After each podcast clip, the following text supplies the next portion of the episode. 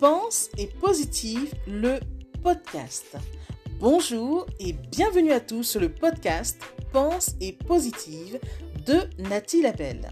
Je suis auteur de plusieurs livres de croissance personnelle et j'ai à cœur de vous bonheuriser, c'est-à-dire de vous diffuser des pensées d'amour, de paix, d'espoir, des pensées optimistes afin de nous aider, nous inspirer, nous motiver, nous encourager et surtout nous revigorer.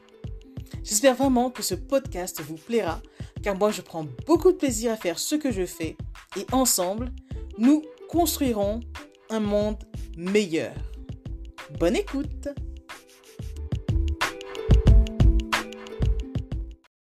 Détachez-vous des événements. Apprenez à prendre votre distance avec les réflexions négatives que vous pouvez entendre, qu'elles vous concernent ou non. Évitez que quiconque puisse vous déstabiliser par des paroles qui vous touchent, car celui ou celle qui les aimait est probablement très perturbé, vous savez. Alors, entourez-vous d'un écran protecteur, en ne pensant qu'à l'amour, en restant confiant, en envoyant des ondes positives aux personnes concernées.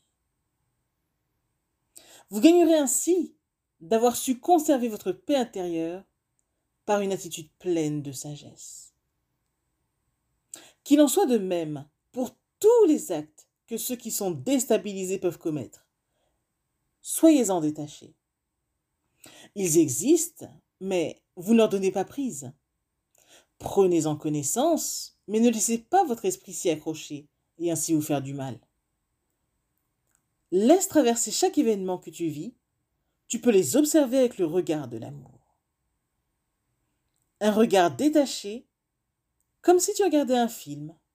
Certes, lorsque tu regardes un film, tu peux te laisser imprégner par l'émotion qui jaillit de ce film, qu'elle soit une émotion de joie ou de tristesse ou d'amour. Toutefois, tu as toujours la conscience que, par exemple, si tu as une scène triste, ce n'est pas toi qui vis cette tristesse, et pourtant tu la ressens. Tu peux la ressentir en toi. Pose-toi dans ton cœur et tu diriges ton regard d'amour sur la situation avec suffisamment de distance pour voir clairement, lucidement. Par exemple, si tu prends un livre et que tu le mets juste collé à tes yeux, tu ne verras rien. Il te faudra l'éloigner pour mieux voir, n'est-ce pas? Eh bien, fais-en de même. Pour chaque événement que tu vis, mets de la distance et observe tout simplement sans chercher à analyser. Pensez-y. Texte vu sur Internet.